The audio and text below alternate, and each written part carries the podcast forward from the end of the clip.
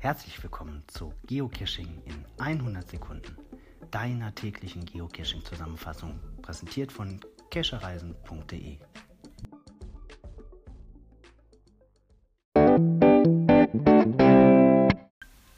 Heute geht es um Lab Caches.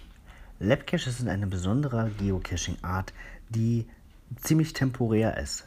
Labcaches wurden von Groundspeak auf den Markt gebracht, um temporäre Events wie zum Beispiel Mega-Events oder Giga-Events noch mit einem kleinen Benefit zu versehen.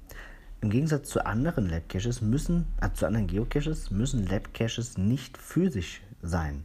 Zum Loggen dieser Caches reicht es oft, einen Code einzugeben. Dieser Code kann auch in Form eines äh, QR-Codes sein oder einer, eines iBeacons. Da gibt es verschiedene Möglichkeiten.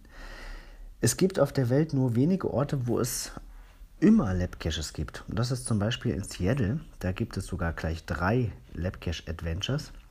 Außerdem in der Tschechischen Republik. Auch dort gibt es ein Geocaching-Museum, wo man dauerhaft Labcaches finden und loggen kann. Und seit kurzem auch in Hannover. Da gibt es an drei Plätzen und seit letzter Woche an einem weiteren permanente Labcaches, die zu jeder Zeit geloggt werden können. Ist eine schöne und spannende Art und Weise, das Hobby Geocaching etwas weiterzuführen. Ich verlinke mal einen Artikel unter dem Podcast und bin gespannt auf eure Kommentare zu bereits absolvierten Labcaches.